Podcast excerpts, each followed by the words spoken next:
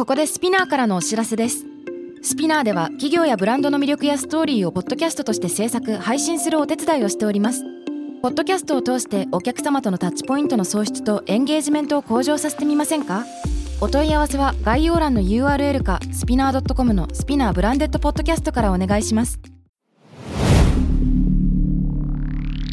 Spinner.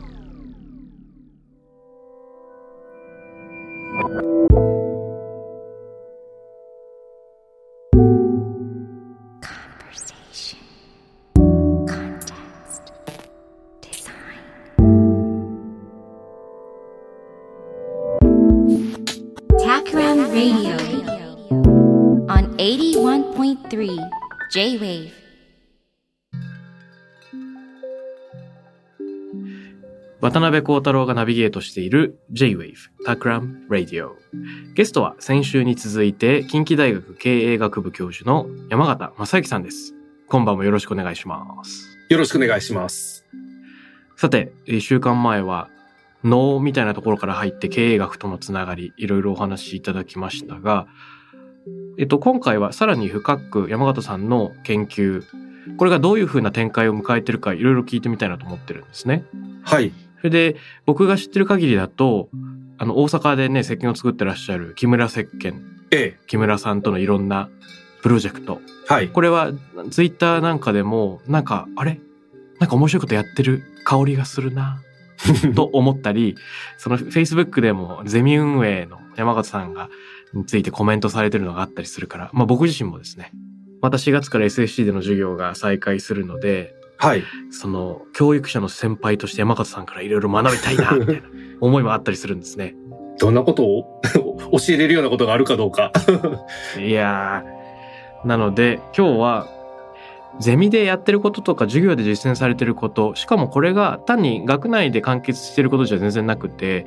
まあ社会といろんな形で接続してると思うんですが、うん。はい。その接続っぷりをいろいろ聞いてみたいなと思うんですね。はい。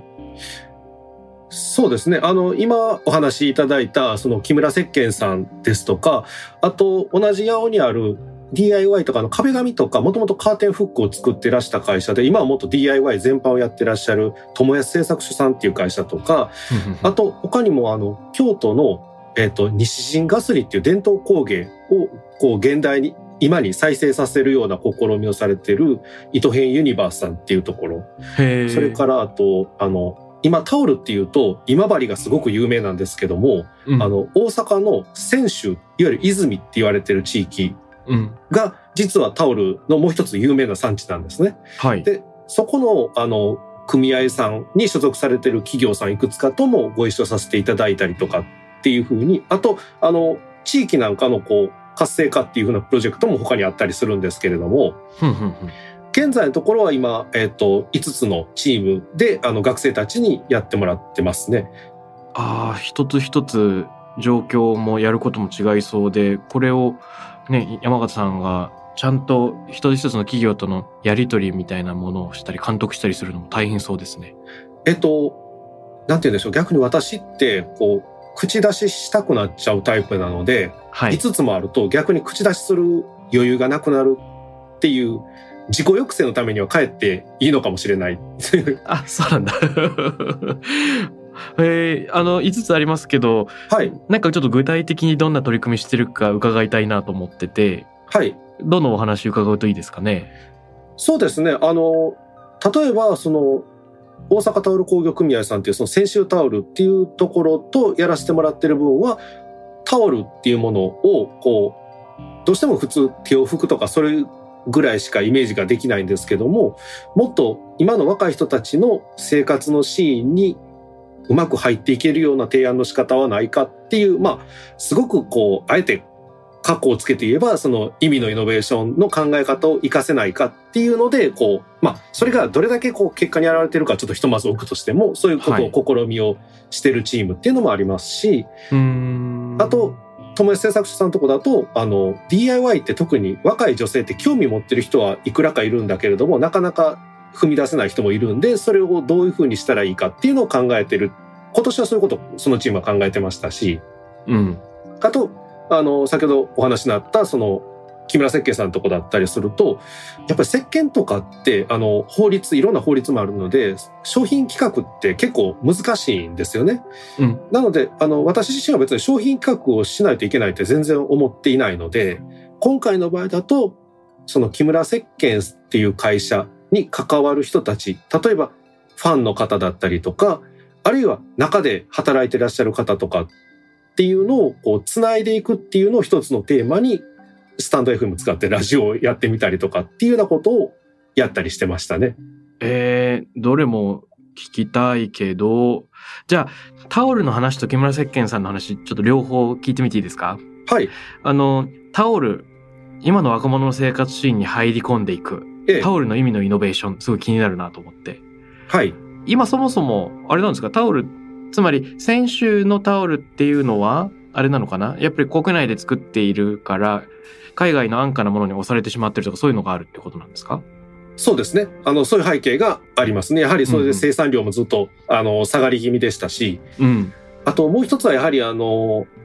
今治、池内オーガニックさんもそうですし、あと、まあ他のあの、今治のタオルってやっぱりこう、ブランディングとかも含めて、こう、新たにしていこうっていう取り組みをずっとしてこられたわけですよね。はい。そういうおかげで、その、今どちらかというと、タオルといえば今治っていう印象がすごく強くなってると思うんですね。うんうん、もちろんそれはあの今治の方々があの頑張られた結果なんで、それはあの喜ばしい一方、選手の人たちした自分たちもタオルずっとやってきてるよ。で、あの技術的に別に劣るわけではない。うん、となった時に、どういうふうにすればこの新しい可能性っていうのを切り開いていけるのかっていうことを考えてらっしゃる経営者の方々っていうのはたくさんいらっしゃって、そういう方々と、こう、今、今年が2年目になるんですけども、あの、うん、どういうふうにすれば、その新しい意味っていうものを提案していけるかっていうのを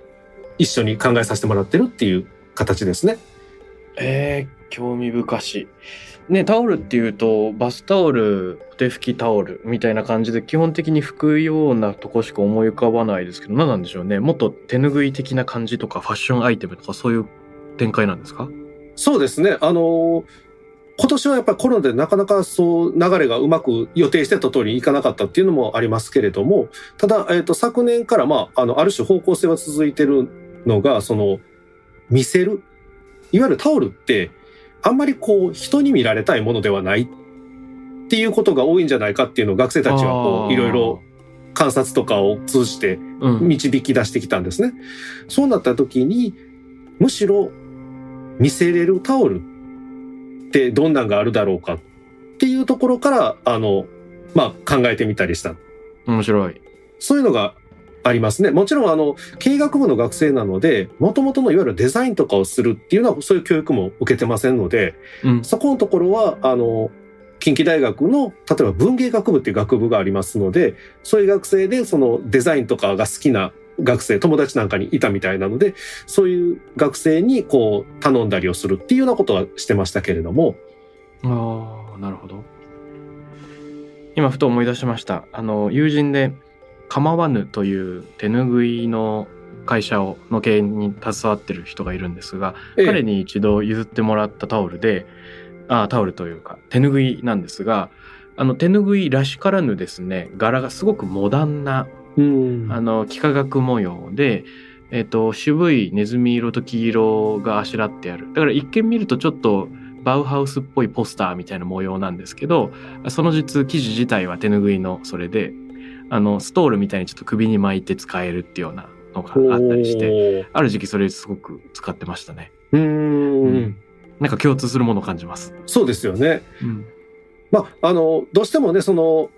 学生たちも製品を企画したりするっていうことに対する憧れってやっぱり結構経営学部に来る学生の一定割合はあるんですね。なるほど。ただ、あの、残念ながらそのデザイン教育とかそういうことを受けてるわけではないっていうのも現実としてあるので、うん、私なんかがこう、彼女たち、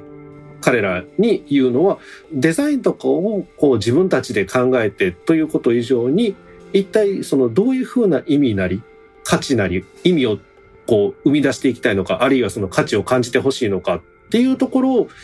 できる限り明確にしてみてねっっていうところは言うようにしてますね。はいはいはい。タオルってなかなか人に見せるもんでもないなっていう気づき。はい。これ確かにっていう感じなんですけれども、うん。当たり前だけどあえて言語化してなかったことかもしれないと。うん。でも、人に見せてもいいタオルって言った時に、なんか、どういうシチュエーションで使うといいのかなとか、見せるとなんか嬉しいことあるのかなっていうのがまだ腑に落ちてないんですけど、どういうことなんでしょうか？あの、これは昨年度の時に、そのメンバーたちが、あの、実験的にやってたのが、あの、実は結構夏場になると、若い人たちってあの、クリアトートっていうんですかね、あの、天秤でできたような、ああいうのを持ってるケースっていうのが結構あると。プールに行く時に。そうです、そうです。で、あれのなんかこう、形のちょっとおしゃれなやつですよね。はいはいはい。失礼しました。いやいや、あの発想がお、しゃれじゃなかった。いやいや。あの、まあ、だからそういう意味で、そそういうのはね、私も気づかないので、学生たちが、こう、いろいろ見ていく中で、そういうのを発見していってるわけなんですけども、そういうところに入ってて、あれっていうふうに、その、ポジティブに、ふと気づいてもらえるっていうところに、焦点というか、こう、目をつけたようでしたね。うーん。それは実際もう、あの、デザインがなされて販売されてっていうことになってるんでしょうか？えっとね、試作して販売会みたいなのは昨年も、あの、させてもらって、今年も一応実は、あの、去年ですね、昨年の12月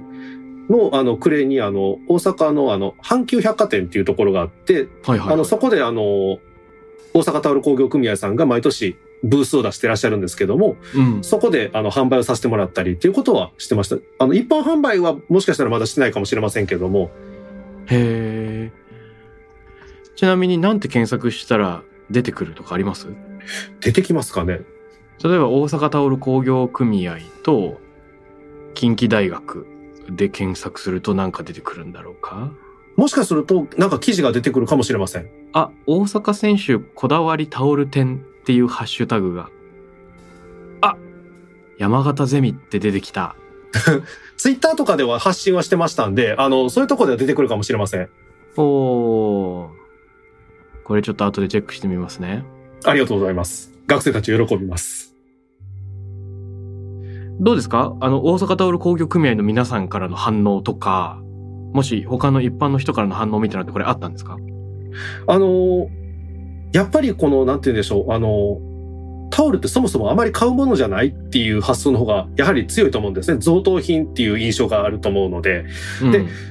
買う場合も贈答品なので、あの、ご年配の方がもともとやっぱり多い。うん。ただ、あの、それに対してその若い人たちがそこに目を向けてくれるっていうことで、やはりその、若い経営者の方々、あの、工場としてはそう大きくないので、うん。どこのところも、あの、そこの若い経営者の方とかが、新しい提案とかっていうのをどんどんなさってるっていうのもありますし、うん。あの、学生とかと、こう、常、常にとかよくコミュニケーションを取ってくださる経営者の方もいらっしゃるので、そういう点では、あの、刺激にはなってもらえてるのかなとも思いますし、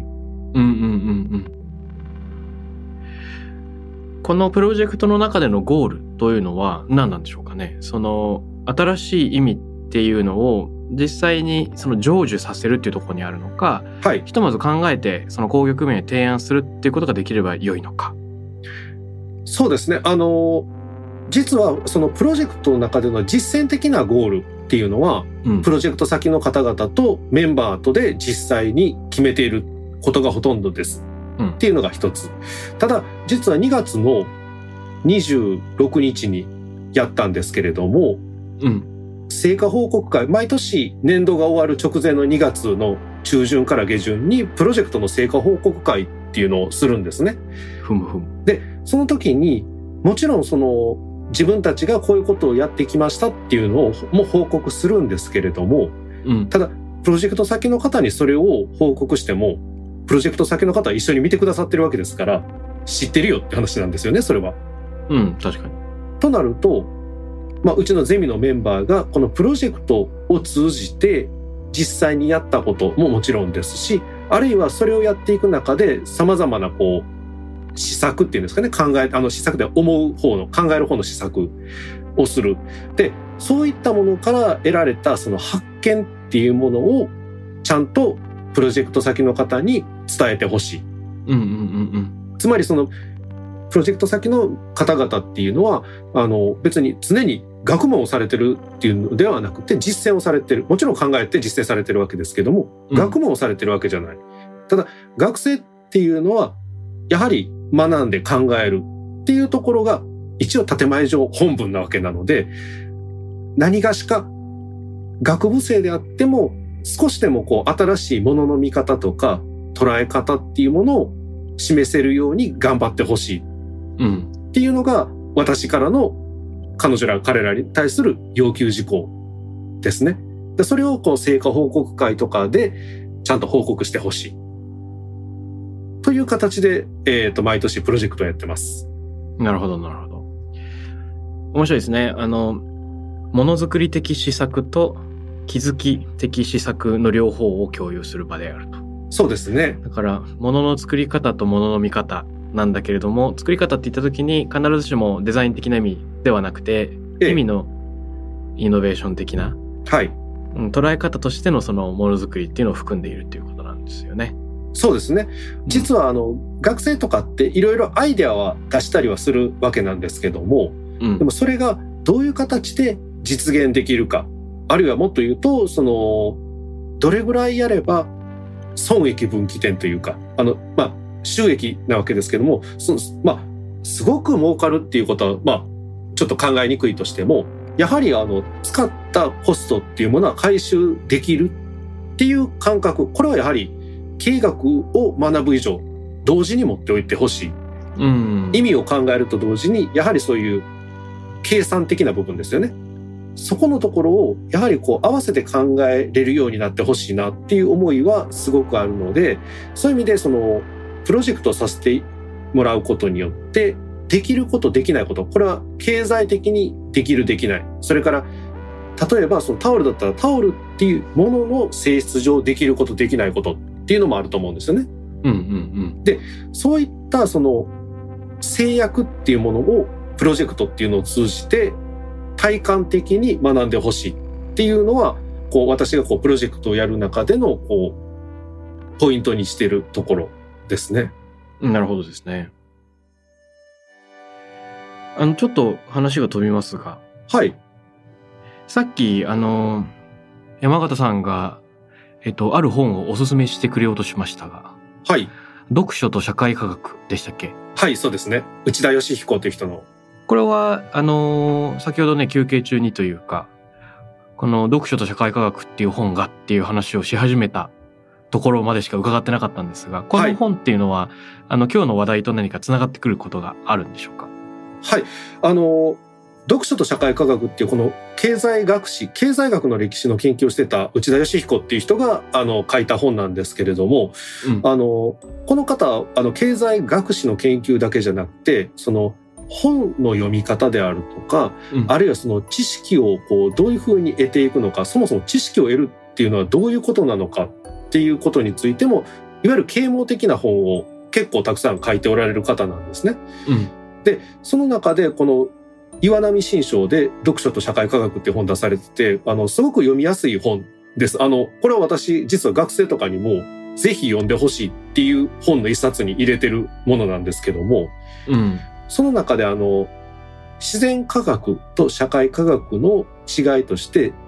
例えば、これは一種の比喩ですけれども、自然科学の場合は顕微鏡っていうものがあると。はい。つまり、あの、普通だったら普通の目だと見えないものを顕微鏡っていう装置を使って見ることができる。うん。それに対して、社会科学、まあ経済学もそうですし、経営学とかもそうですけれども、じゃあ何を使って見るのかっていうと、実はありのままの目を使って見ることなんてできないじゃないの？そもそも。つまり、例えば何かの現象を見てるときに、我々、特に大人になってくると、無意識のうちに、これは例えばビジネスという観点から見るとかっていうことをもう意識せずに見ちゃってることがあると思うんですね。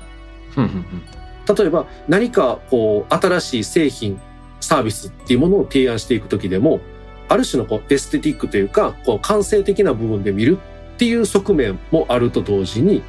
一方でどれぐらい原価がかかるのか、どれぐらい収益が得られそうなのかっていうことも考える。うん。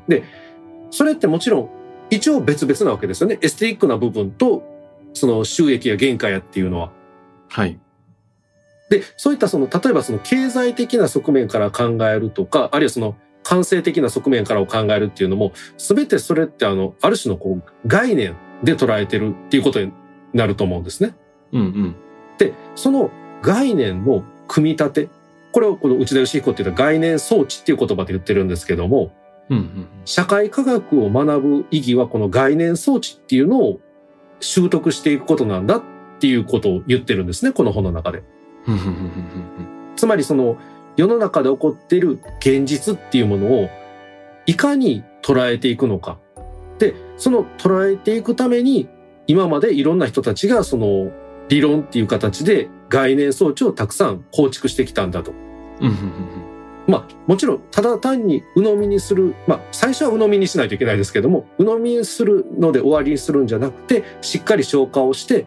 そして自分が現実を見たときに、その概念装置を使って現実をちゃんと捉えていく。そこが大事なんだよっていうようなことを、この内田義彦っていうのは強調してたんですね。すいません。ちょっと僕が理解できてるかわかんないんですけど、こういうことですか、はい。自然科学は普段見えないものを顕微鏡という装置で見ることであると。社会科学は普段見えないものを概念装置を通して見ることであって、その概念装置とは例えば経営っていう概念だったり、美学っていう概念だったり、などなどがある。そうですね。まあ、あの、自然科学に関しては、これはまあ、非常にあの、比喩的に言ってるところがありますので、あの、自然科学ももちろん概念装置っていうのはあるんですけども、うん。特に社会科学って、あの、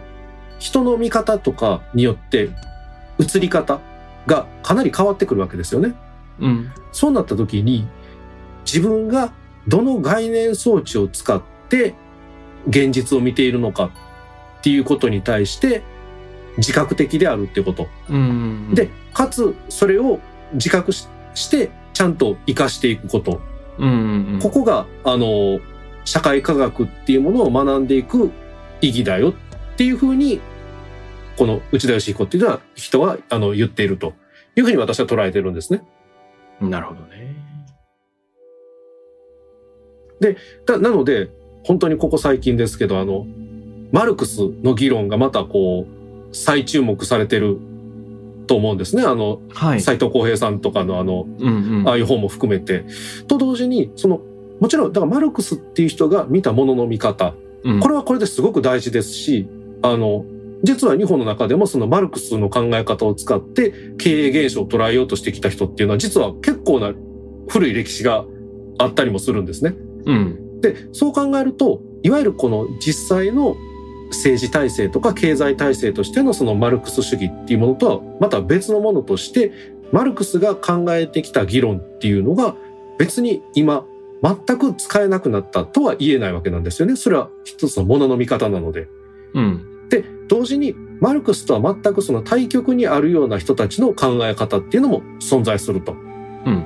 で、そういった人たちの考え方も、その観点から見えてくることっていうのもやはりある。なので、そういう意味でその、それぞれの理論っていうのは、それぞれのそのものの見方っていうのを、あの、示そうとして打ち出されてきたものなので、そういったものをこう、ここで批判的っていうとなんかけなしてるっていう意味合いに取られてしまうと、それはそうじゃではなくて、こう、ちゃんと吟味をしてってことですよね。吟味をした上で自分のものにしていくっていうこと。ここのところがやっぱりこの社会科学、経営学とか経済学とかっていうのを考えていく上で、私自身は一番大事かなと思うんですね。うん。これはあれですね実はこの視点は今の時代に生きている人全員に特に強く求められてるかなと思います。うんやっぱり常々あの多様性と包摂に関する話題っていうのが上がっていてで一人一人が何らかのマジョリティに属してるし同時に別の視点ではマイノリティに属していてで自分がどういう存在かによってどうしても偏りとかバイアスが生じちゃうってのありますよね。あの普段右利きだと左利きの人っていうのが何を感じてるのかはなかなか想像できないっていうのと同じようにそのジェンダーのこと人種のことうん。えーなどなどいろんな視点で自分じゃない側っていうのはどういうことをどういうふうに世の中を見てるのかっていう観世界にちょっと思いを馳せるっていう必要性はどんどん高まってますよね。はい。で、これまさに批判的に、えー吟味するっていうような視点は、ここでいうところのその、概念装置を切り替えてみるトレーニングみたいなのが、今すごく求められてるんじゃないかなっていうのは感じますね。そうですね。で、あの、プロジェクトの話に結びつけて言うと、うん。学生がああいう企業さんとかと一緒にさせてもらうと、当然今まで学生たちがある種こう、あえてこういう言い方をすると思い込んでしまってたような考え方っていうのが、打ち崩されていくシーンっていうのがたくさん出てくるわけですよね。うん。で、そういうものを、に直面したときに、これって一体どういうことなのか。例えば、プロジェクト先の人たちは一体どういうことを考えてそういうふうに言っているのか、あるいはそういう実践をしているのかっていうことを、今まで自分たちが持ってた視線、目線とは切り替えて考えていく必要が出てくるわけなんですよね。うん。で、その時に理論であったりとか、あの、様々な考え方であったりとかっていうものに触れてほしい。うん。で、そうすることによって、企業で実践されている方々の考え方っていうのが、今までとは違った形で見えてくるっていうこともありますし、うん。あるいは自分たちの概念装置っていうものが更新されていく、ブラッシュアップされていくっていうことが、プロジェクトをやることによって、その、促進されるうん。っていうところを一つのこう、まあ狙いとして、プロジェクト型でのそのゼミの学びっていうのをやっていこうっていうのが、こう、これは私自身のプロジェクト型の学びの考え方ですね。うんうんうんうん。あのー全然違うジャンルで勝手に関連づけちゃいますと、僕、ショートカットっていう映画が好きなんですね。ほう。で、これは、でもこれ、オチを言わずに紹介するのが非常に難しい映画だから、やっぱり ショートカットじゃなくて似たような話で言うと、マグノリアが好きでして、はい。あの、ポール・トーマス・アンダーソンっていうアメリカの監督が2000年代の初め頃に作ったやつなんですけれども、はい。多分10人くらいの登場人物がそれぞれ均等な主人公として登場している群像劇なんですね。うん、で、一人一人の視点でちょっとずつ断片断片があの流れるから、正直何が起こってるのか最初ちょっとキャラクターを覚えるんで必死みたいな感じで、うんでも、いろんな断片をババババって見る中で、あ、この人はこの病院に通ってるのかとか、あ、この人は介護士なのか。あれ？買い物先で、この人と会ってるみたいな感じで、その10人の人生が微妙なところで相互にリンクしている様っていうのをだんだん学んでいく。うんうんうんうん、で、えっと、自分から見ると、この人は通りすがりの人だけど、その人からすると全く別の人生があるっていう、環世界の重なりと切り替えみたいなのをかなり高速に進めていく群像劇で。うんで、言ってみればショートカッツも全く同じだし、あとボビーだっけな。大統領、あ、これもなんかオチを言わずして表現するのが非常に難しいんだけど、まあ、なんか群像劇系すごい好きなんですよ。いろんな人の視点の間を行き来しながら、うんと、この人からはこう見えるのかっていうのを再発見していく。うんうんちょっとパルプフィクションみたいな。ええええで、まあ、これってなんかデザインの世界でも、ある時期までみんながユーザーエクスペリエンスとか、まあ、 User Centered Design っていうことを話題にしてましたけど、何年か前からサービスデザインみたいなのもかなり話題に上るようになってきたと。ええで、サービスデザインって基本的にそのユーザー側の目線だけじゃなくて、サービスとあの提供者側、ビジネス側の視点もものすごく大事になってくるので、ジャーニーマップがお客さん視点だけじゃなくて、ビジネス提供者視点もある。ええで、これって似てるなと思うんですね。複数の視点でもってよ、考えるっていうことだから、お客さんが満足するだけじゃなくて、ビジネスパーソンの満足度みたいなのも同時に高めなきゃいけなくて、うん例えばわかんないですけど、Uber Eats だったら、僕たちがご飯を頼む時のユーザーとしての画面の他に、Uber ドライバーの人がどういうふうに仕事をアプリでゲットして、ナビでお客さんのところに行くのかっていう側のアプリも当然あるわけですよね。うんうんで、もちろんそれがちょっと、なんて言うんでしょうか。よりたくさん働かなきゃいけないとか、これによってもっとお給料上がるよっていう、そのなんか、まあ社交心じゃないけど、競争心じゃないけど、ややナッジの悪用みたいな感じで人を動機づけちゃってるんじゃないかっていう懸念はちょっとありますけれども、まあ、少なくとも一人だけの視点に注目するんじゃなくていろんな人からどう見てるかっていうのを総合的に設計しなきゃいけないっていうのが、まあ、何年も前からデザイン業界でのあの心構えになってるなというのを思うんですね。うんうんうん。でこれがまあさらにどんどん増えてきているというかその三方よしどころじゃなくてなんか六方よしなんて言い出してる人もいますけれども、うん。まあ、お客さんと企業はもちろんのこと世間とか地球全体とか未来とか、うん。まあ、あらゆるところに意識をちゃんと飛ばしながら自分たちの活動っていうのを考え続けなきゃいけないっていうようななんかそんな時代の流れありますよね。そうですね。あの、今すごくあの、孝太郎さんがおっしゃってくださったところって、あの、私が授業でやってるところにつながる話で、すごくありがたい振りだったんですけども、あの、実は、あの、そこのところを学生に先ほどの企業行動論っていう授業とかでも考えてもらったりすることがあるんですね。っていうのは、先ほどおっしゃられたように、一社だけで、いわゆる何か製品、サービスっていうものが完全に出来上がるなんていうことは、実は昔からほぼなかったわけですよね。あの、うん下請けっていう言い方をしてたわけですけども、そういうのは実際存在してたと。ただ、今はその下請けというような言い方ではなくて、うんあの、下請け自体が、あの、って言われてた人たち、企業が独立的に、まさに自律的に活動するっていうことも一方で増えてきた。うんで、そうなると、これ実はあの、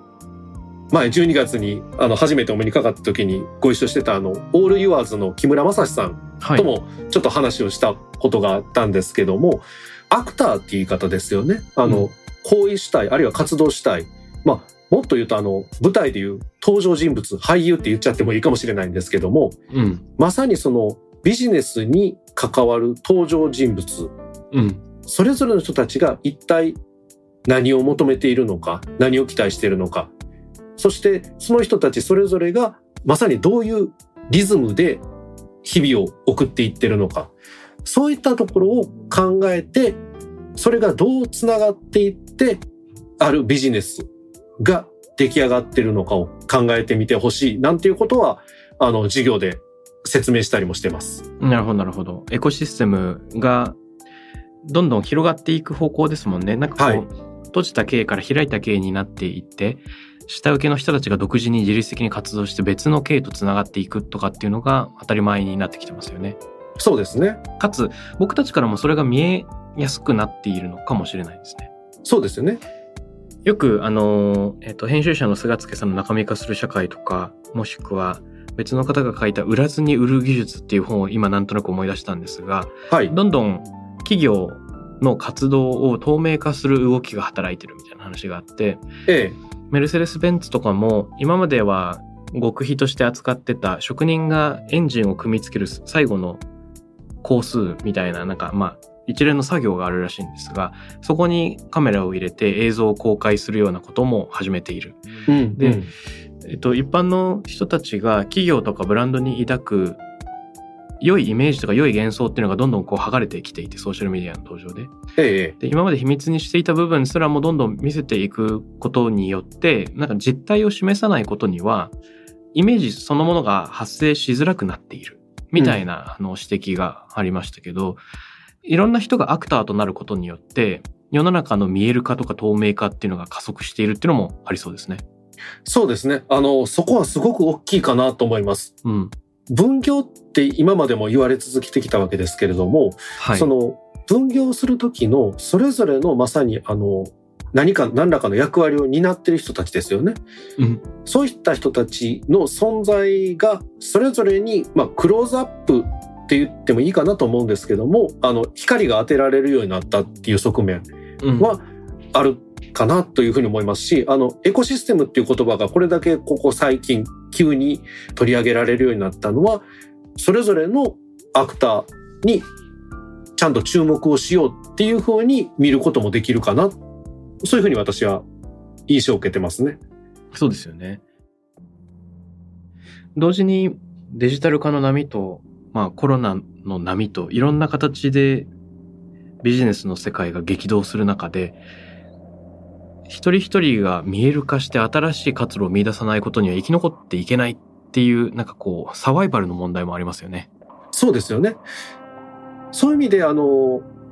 全体としてのつながりっていうことと同時に、一人一人のアクター、まあこれが企業であっても、ユーザーであってもいいわけなんですけれども、うん、自分たちがさ、あの、何ができるのかっていうところに話がつながってくるんですが、今までと付き合いしてたところとだけ関係性を持ち続けなければならない必然性がどんどんなくなってきている。まあ一般的には取引っていう言葉で説明されますけども、その取引の可能性がある種この情報がすごく得やすくなったことによって広がる可能性、あるいは組み替えることができる可能性っていうのが少なくとも昔に比べると高まっている。そういう意味で自分たちは何ができるのかっていうことを認識することによって関係性を組み替えていくことができる。そこのところを、これはあの、私自身のこのぼんやりした問題関心ですけども、ちょっと大げさな言葉になっちゃいますが、自由っていう言葉でもって考えれないかと。うん。つまり、今までだと、系列みたいな言葉で非常に固定的に関係性が作り上げられていた。ふむふむ。ところが、今はそれこそ木村石鹸という会社もそうだと思うんですけども、もともとは OEM でほぼやってた。今はもちろん OEM は多いわけなんですけども、自社ブランドを立ち上げたことによって、OEM のあの受注も増えたっていうようなことを、あの、木村翔一郎さん、翔一郎さんから伺ったことあるんですけども、同じ OEM をするにしても、今までとは違う形で OEM が展開されていく。はい。これってその関係性があの、新たになっていくっていうことですし、うん、その木村石鹸っていう会社にしてみれば、もちろんその、一般にエンドユーザーって言われている最終消費者の方々に直接つながるっていうことも今でき始めているし、一方で新しい OEM っていうものも可能性としてこう広がり、関係性が広がりつつある。で、こういうふうなそのまさに関係性を折り直していくこと。うん。ここのところが今実は企業にとってはすごく大事な部分になってるんじゃないかなっていう気は、あの、私自身の認識としてはありますね。いや、いいですね。関係性を組み替える、関係性を織り直す。これで連想したのは、ファッション業界で今まさに激変が起こってるのかなと思いました。うんうん。あの、ドリス・バン・ノッテンなんかがベルギーのデザイナーでいますけれども、今回のその新型コロナの危機を受けて、リワイヤリングファッションとかっていう動きを始めてるんですよね。で、それは、まあ、今までのあのファッションの業界というのが、とにかくショーを定期的にやるし、えー、今まで春夏と秋冬だけだったものが、プリセールとか、プリフォールみたいな、小さなショーみたいなのもたくさん行われるし、うん、そうすると、販売が可能な時期みたいなのもどんどんピンポイントになっていって、たくさん作っては廃棄しっていう流れもあれば、いろんな人がそのショーに移動しなきゃいけないっていう交通で生じる CO2 もなんか、ま、あの、馬鹿にならないとかっていういろんな不具合があったのを、このファッション業界全体の発表シーズンのタイミングとか流通っていうのを全部こう、つなぎ替えることができないかとか言って、リワイヤリングファッションみたいなのをのなんかイニシアチブみたいなのを始めたんですよね。いろんな経営者と一緒に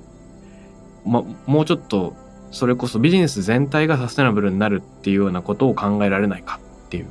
うんうん。で、もしかしたらこういう業界全体の再編みたいなのを推し進めるっていうのが、はい、ファッションも超えていろんなところで起こるのではないかみたいなことを勝手に妄想し始めてます。あのそれがね、急激な動きとして起こるのか、あるいは徐々に起こっていくのかっていうのはわからないんですけれども、ただ、私もそういう動きっていうのは起こっていくかなっていう気はしてます。うんうん。なので、あの、むしろ、そういったその関係性を組み替えていく、折り直していくっていう時に、どういったそこにこう説明できる原理っていうものがありそうかっていうのを考えると、実はやっぱりまだまだ経営学にしても経済学にしても社会学にしてももちろんあの手がかりになるのはたくさんあるんですけれども、うん、今の時点において考えられていることってまだまだその考える余地っていうのはたくさんあると思うんですね。うん、なんかそこを考えてみたいっていうのはあの私自身のこう思いとしてはありますね。なるほどですね。あの、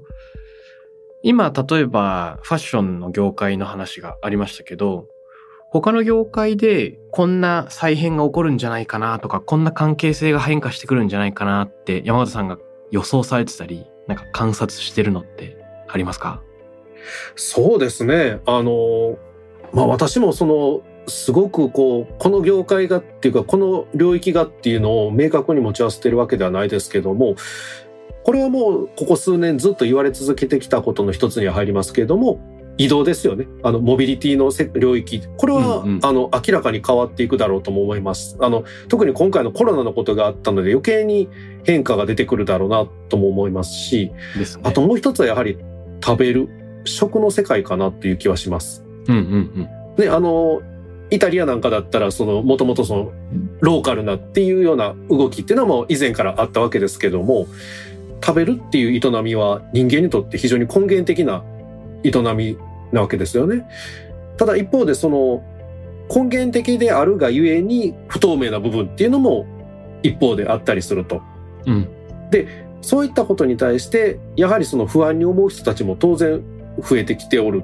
ということになった時にそこのところでいかにしてその透明性であったり、あるいはそのサステナブルであるかどうかっていうことを考えるっていうのはもうすでに動き始めていると思うんですね。うん。だからそれがその、どこまで多くの人たちの生活に入り込んでいけるのかというところは、これからのテーマになってくるのかなというようなことは思ったりします。うん。これ興味、僕も興味持ってるエリアなんですけれども、最近僕が学んだ言葉で、もしかしたら世の中では常識だったかもしれないんですが、よくね、野菜だけを食べる人でベジタリアンとか、魚も食べるでペスカトリアンとかありますけど、フレキシタリアンっていうのがあるらしくて、あの、日によって、えー、食生活を切り替えていくっていうようななんか態度があるらしいんですね。うんうん、例えば完全にあの牛肉を食べないとかっていうところまで踏み切るのはやや勇気がいるとか、うん、あの社会的にはまあ一緒に牛肉が出るお店に行った時にはまあ牛肉食べてもいいそのくらいだったらいいかなっていう人がいる時に、うん、フレキシタリアンみたいなふうに言うらしいんですね。うんうん、でなんかよくポール・マッカートニーとかがイギリスで、えー、と呼びかけてたりするみたいなんですけどなんかミートレスマンデーとか言って、うんうんうん、あのある曜日だけは牛肉を食べないもしくはお肉を全く食べないっていうようなところから始めてみようかとかっていったような提案もあるらしいですね。うんそうすると、業界全体もあるけど、その、市民の行動とか意識みたいなところもきっかけになりながら世の中全体が動いていくっていうのはありそうだなと思います。そうですよね。そういう意味で、なんて言うんでしょう。あの、まあ、欲望っていうところの話に戻ってくるんですけども、欲望を否定するっていう言い方はよくするんですけども、欲望って否定できないんですよね。人間って生きてること自体が欲望みたいなもんなので。うん。となると、欲望を頭から否定するのではなくて、欲望に自覚的になる。それはできるかなっていう気がするんですね。うん。だからそういう意味でその、常に年がら年中自らを律するってなかなか難しいことではあるわけですけれども、うん、例えば食べるっていうことに対して意識的になる。うん、それがもちろん、あの、本当の、あの、ベジタリアンっていうか、あの、いわゆるビーガンの方みたいに、私はその、菜食でっていう方もいらっしゃるだろうし、うん、私ももちろんお肉は好きなので食べますけれども、はい。あの、ただそれが例えばどういうふうなルートでここにたどり着いてきたのかっていうことに対して、いくらかなりとも自覚的である。それによっても変わってくる部分っていうのは、あるのかなっていう気はします。うんうんうん。確かに確かに。今連想したのは、グラフィックデザイナーの原研哉さんが欲望のエデュケーションっていうことをおっしゃってますけど、うん、単に市場原理に任せて売れるものを作っていくっていうことではなくて、まだ見ぬ新しい価値観も含めて、より良いと思えるものとか、文化に資すると思えるものっていうのをデザイナーの側とか企業の側からもちゃんと提案していこうよっていうような声掛けをしてますよね。ええ。そういえば日本デザインセンターの大黒さんというあのアートディレクターの方のチームが最近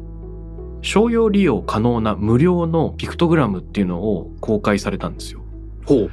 で、これ、えっと、日本の絵柄を使ったピクトグラムで、例えば富士山のピクト、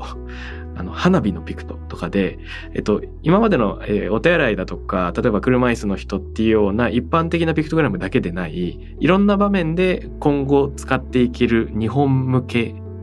ピクトグラムみたいなの。をでこれを無料で所有利用可能にしてるってすごく面白いなと思ったんです。うん。その、日本デザインセンターというデザインの、まあ、高い美意識を持ってる人たちが、市民全般のっていうかなんか、いろんな人が使える、そのピクトグラムの美意識を底上げしようとしているというか、うんこれ使ってよみんなって。これ、あの、いいろんな人が見ることになるけど、かっこいいから、これでちょっとみんなやってこうよっていうのも、ある種の、まあ、欲望のエデュケーションの一環なのかもしれないというのを思ったりしました。うん、いや本当にそうですよねあの欲望っていうのもある種こう硬い表現になりますけども社会的に形成されるものだと思うんですよね。うん。これはあのそれこそマルクスがあの人間の本質はっていう形で表現してたんですけども社会的諸関係の総体であるっていうようなことを言ってたと思うんですね。うん。その社会的諸関係っていう言葉をどう捉えてるのかってまだこれはまた研究しないといけないところなんですけどもちょっとここでは少し広く捉えた時に、うんまさにその人が生きてきた中で人であったり物であったりまあ物の場合は社会的っていう方はあんまりしないと思いますがただあの様々な人との関わり関係性の中でその人っていうのが構築されてくる。っていうふうに考えると、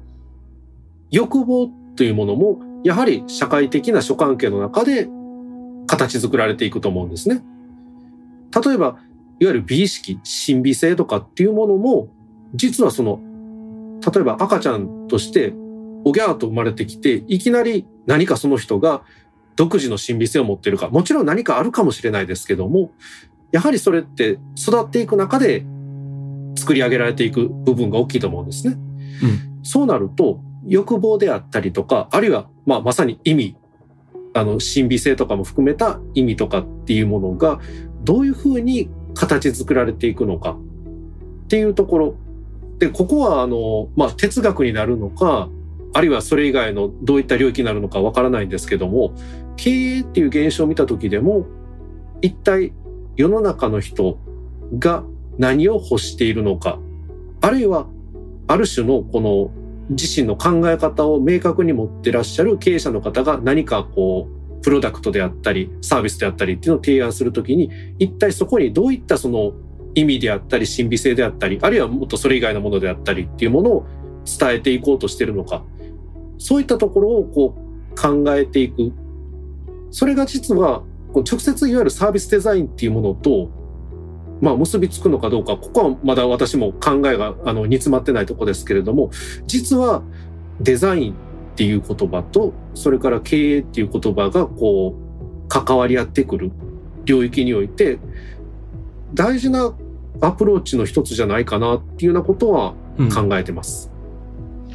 確かにそうですよね。デザインっていうのはやっぱり人間を理解するとか、関係性を理解するっていうのが大事な手がかりになるので、人が何を欲してるのかっていうことだけじゃなくて、社会的諸関係みたいなのを、あの、知ることが全てのきっかけになるという意味でも繋がってるんじゃないかなと、今お話伺ってて思いました。ということで、えー山形さんをお迎えしながら、ゼミで学生の皆さんとやっている研究ですとか、まあ、そこから連想するいろんな話を伺ってきました。いや、個人的には、その後半にかけてね、いろいろな経営の話とか、デザインの話とか、縦横無尽にいろんな事例が双方からぶつけられたのがすごく楽しかったなというふうに思っています。さて、あの、タクラムレディオでは、ツイッターのハッシュタグ、タクラム813で、リスナーの方と一緒に、まだ答えのない問いを考えるみたいなのをやってるんですけど、もしよかったら山形さんからも、今山形さんが抱えてる問い、もしくはリスナーに聞いてみたい問いみたいなのを投げかけてもらえたらなと思うんですけれども。はい。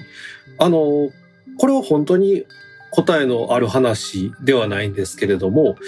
例えば、えっ、と、聞いてくださってる皆さんが、まあ、日々何か製品、プロダクトであったり、あるいはサービスであったりっていうのを購入されてると思うんですね。で、その購入して実際に使われた、あるいは体験された、そういったプロダクトや、それからサービス、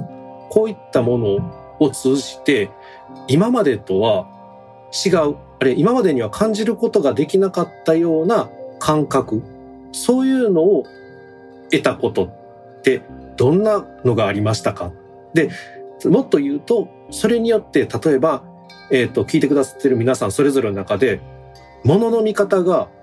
ゴロッと変わった。小さく変わった。これでもいいと思います。物の見方が変わった。景色が変わった。そういう経験、体験、そういうのがもし終わりでしたら、ぜひ皆さんに教えていただきたいなっていうふうに私は思っています。いやこれ面白いですね。購入体験したプロダクトやサービスで、今までと違う感覚を得たものは？今までと違う見方を得たものは？っていうのと、まずどう変わったのか？っていう感じですよね。そうですね。いやー、これ気になるななんというか、それこそ、その欲望がアップデートされる瞬間みたいなことなのかもしれないですね。そうなんですよね。意味ってよく使うわけなんですけども、うん、意味って一つじゃなくて、これは社会学者のルーマンという人はゼマンティーク、まあセマンティクスですよね。まあ意味論。私は意味体系ってちょっと意訳してるんですけども、はい、あの、複数の意味が組み合わさってる状態だと思うんですよね、人間って。なるほど。で、その意味も、やっぱりこのいろんな経験を通じて組み替え、折り直しっていうのが、やっぱり日々起こってると思うんですけども、うん、その中にはこう、なんて言うんでしょう、こう、ジャンプアップというのか、うん、ちょっと今までとは違うような、あの変化が起こることっていうのもあると思うんですね。うん、で、それがこう、何らかの製品とかサービスを通じて、聞いてくださってる皆さん、まあもちろん我々もそうですけども、そういうのが中に起こったりなんかしてると、っていうのをこう、話として知れたりすると楽しいなという思いで提示をさせていただきました。うん、これ気になる。なんか、もしかしたらその、キャンピンググッズみたいな具体的なプロダクトをあげる人がいるかもしれないし、うん、アプリ上でダウンロードしたそういうオンライン体験みたいなのをあげる人もいるかもしれなくて、いろんな幅を見てみたいですよね。そうなんですよね。ちなみに、こう、私なんかで、あの、まあ、私が買ったというよりも妻が買ったんですけども、意外にちょっと物の見方が変わったのが、全然高級な品物ではなくて、千いくらのものなんですけども、飯合水産なんですよ。飯合？飯合水産？あの、キャンプでやるあの、飯合ですね。あの、ご飯炊く。今、あの、時間があるとき、我が家では、飯合でご飯炊いてるんですけど、うん、自宅で。ほうほう。あの、お米の値段に関わらず美味しいんですよ。へえ。普通にガスコンロにそのままかけてるんですけども。うんうんうん。あの、飯盒なんて基本的に外で使う、キャンプの時に使うもんだって思い込んじゃってるわけなんですけど、うん。普通に家で炊いても結構そんな手間がかかるわけではありませんし、もちろんね、炊飯器みたいにボタン一つっていうわけにはいきませんけれども、あの、拭いてる状況をちょっと見ればいいっていうぐらいで、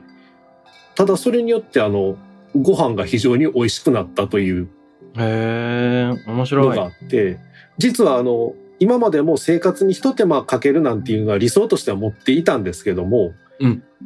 あ、こういうことか、みたいなのを、ちょっと感じたりもしたんですね。面白い面白い。だからそういう意味で、あの、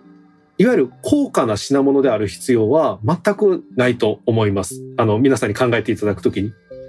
いやこれはいいお題をいただきました。僕も先月くらいのラジオであのコーヒーにこだわってる話とかしたんですけど、やっぱり何かにこだわり出すと、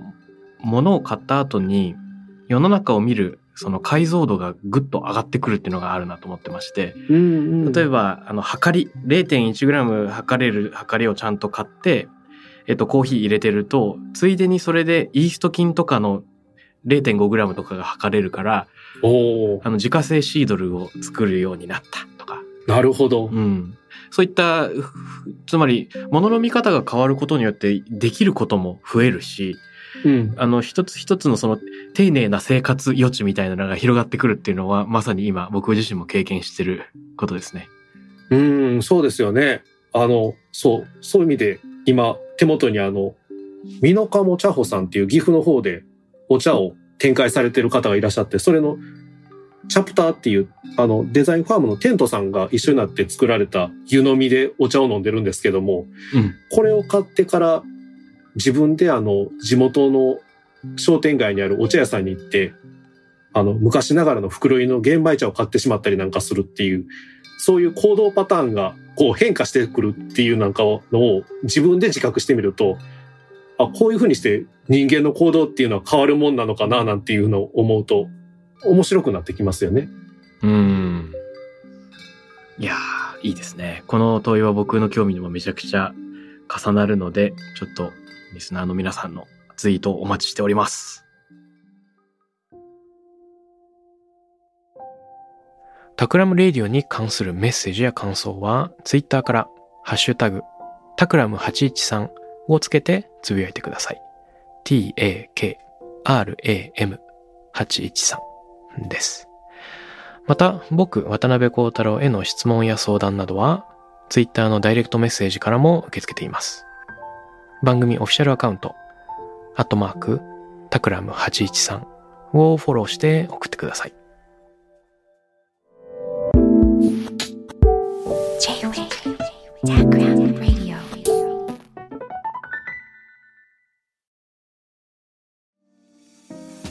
ここでスピナーからのお知らせです現在さまざまな企業のブランデッドポッドキャストを制作しているスピナーでは自社開発したポッドキャスト管理システムソニックボールを用いたオリジナルのアンケートを実施しています。リスナーの属性データを可視化することで御社のニーズに合わせたコンテンツ制作が可能になります。スピナーホームページ内のコンタクトよりまずはお問い合わせください。